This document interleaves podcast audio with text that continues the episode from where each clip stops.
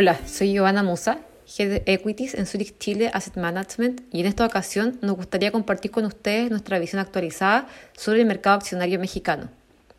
Para contextualizar, el mercado mexicano fue el que más avanzó en la región durante 2020, con su índice accionario IPC alcanzando niveles de 44.000 puntos, equivalentes a un 2,5% de retorno en moneda local y una caída de 2,6% en dólares. ¿Cómo se explica este outperformance y qué esperar para el 2021? Por un lado, el peso mexicano fue una de las monedas más resilientes durante el año, explicado principalmente por un nivel relativamente alto de tasas de interés comparado con las otras economías con grado de inversión.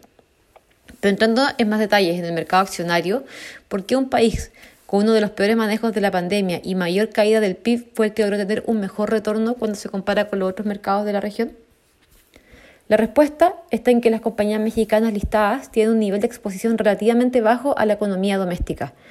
el 60% de las ventas de estas compañías están denominadas en dólares y el 40% se origina fuera de México.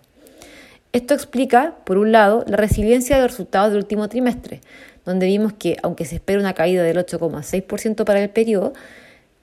para el GDP, el agregado de las compañías mexicanas reportó un crecimiento anual de 1% en ventas y de un 3% en EBITDA. Adicionalmente, los resultados de las elecciones en Estados Unidos también le dieron un empuje al mercado mexicano. A diferencia de los otros países de la región, Estados Unidos es el principal socio comercial y de la mano del presidente Trump, una de las principales amenazas para el crecimiento de la economía durante el periodo en que se renegoció el nuevo Tratado de Libre Comercio USMCA. Luego, las relaciones fueron cordiales y hasta cierto punto amigables entre ambos presidentes, lo que hacía parecer que el mejor outcome para México era una reelección de Trump.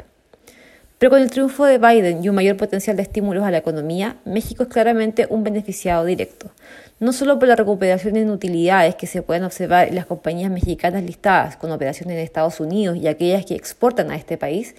sino que también por el impacto positivo proveniente de las remesas que, según el gobierno, se espera alcancen niveles récord en 2020, llegando en torno a 40,5 billones de dólares.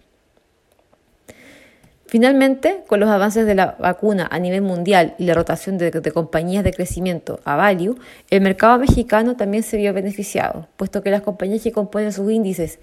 son compañías establecidas en industrias tradicionales y cíclicas, lejos de las tendencias de crecimiento e innovación de otros mercados y que además habían sido una de las más rezagadas en el entorno de la pandemia. Para el 2021 no esperamos una recuperación agresiva para la economía mexicana. De hecho, el consenso espera que durante el 2021 solo crezca 3,5% y que logre recuperar la caída esperada del 9% para el 2020, no antes del periodo 2023-2024. Durante los últimos años ha sido el consumo el gran driver de crecimiento, mientras que la inversión, tanto pública como privada, el gran obstáculo para la economía. Con un gobierno que decidió no implementar estímulos fiscales para mitigar el impacto destructivo de la pandemia, una inversión que continuaría rezagada no solo por el escenario COVID, sino también por ruidos políticos domésticos, la caída es mayor y la recuperación más lenta que el resto de las economías de la región. Y justamente en cuanto a ruidos políticos, México vivirá las elecciones más grandes de su historia, al renovar completamente la Cámara Baja, 15 gobernaturas, 30 congresos locales y otros cargos a nivel municipal. Para recordar, el gobierno actual a través de su partido Morena y las alianzas de este concentran el 67% de la Cámara de Diputados y 61% del Senado. En este sentido, creemos que no hay mucho riesgo a la baja en cuanto a los resultados de estas elecciones. El gobierno ya cuenta con una mayoría significativa en el Congreso y hasta ahora no han pasado cambios significativos en términos legislativos. En el pasado, el temor del mercado era que AMLO cambiara la constitución para buscar su reelección, pero hasta ahora ha sido vocal en decir que no perseguirá ese interés. Con esa amenaza fuera de la mesa y dado el escenario actual, creemos que incluso podría haber espacio para una sorpresa positiva en las elecciones, pensando en que justamente el escenario actual es muy cercano al peor escenario posible.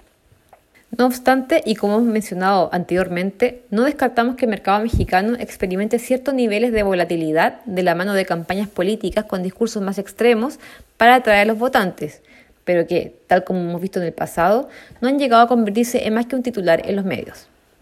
Queda entonces enfocarse en lo que podría ser la segunda mitad de la administración de AMLO y esperar que finalmente el gobierno acepte la mano de los privados para fortalecer la inversión y acelerar la senda de crecimiento. Esta situación, junto a un Banco Central retomando la senda expansiva, es claramente un respiro que podría usar la economía mexicana durante el 2021. En el intertanto, las compañías mexicanas continuarán sorprendiendo al mercado con su resiliencia y diversificación geográfica, beneficiándose de recuperaciones más aceleradas en otras economías y sorteando riesgos domésticos para continuar creciendo sus utilidades, aun cuando las dinámicas domésticas continúen estancadas.